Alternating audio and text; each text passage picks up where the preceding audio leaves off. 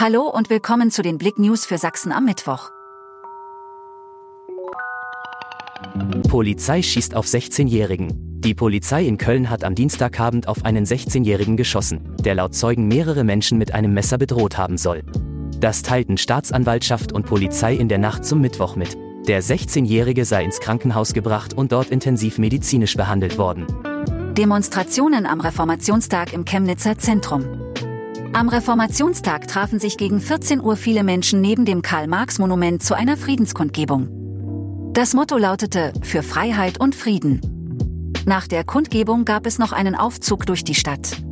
Die Bürgerbewegung Chemnitz steht auf hatte zur Kundgebung aufgerufen. Etwa 400 Teilnehmer kamen.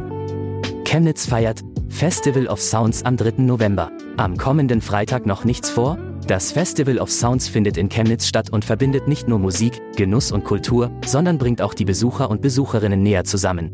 Das Konzept des Events besteht darin, verschiedene Clubs, Bars, Restaurants, Cafés und Pubs in einem musikalischen Stadtevent zu vereinen. Dabei treten in den Lokalen gleichzeitig Künstler verschiedenster Musikgenres auf und die Besucher pendeln von Auftritt zu Auftritt. Zwei Verletzte nach Unfall auf A17, LKW prallt gegen Tunnelwand.